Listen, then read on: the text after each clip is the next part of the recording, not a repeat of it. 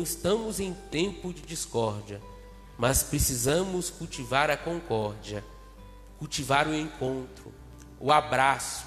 Claro que não é o abraço físico, né, gente? É difícil nesse tempo, mas é o abraço espiritual. Então, que neste tempo da pandemia, você possa crescer enquanto pessoa, você possa colocar a sua vida em Deus, que ao terminar este tempo e voltarmos às atividades normais, que possamos voltar melhores.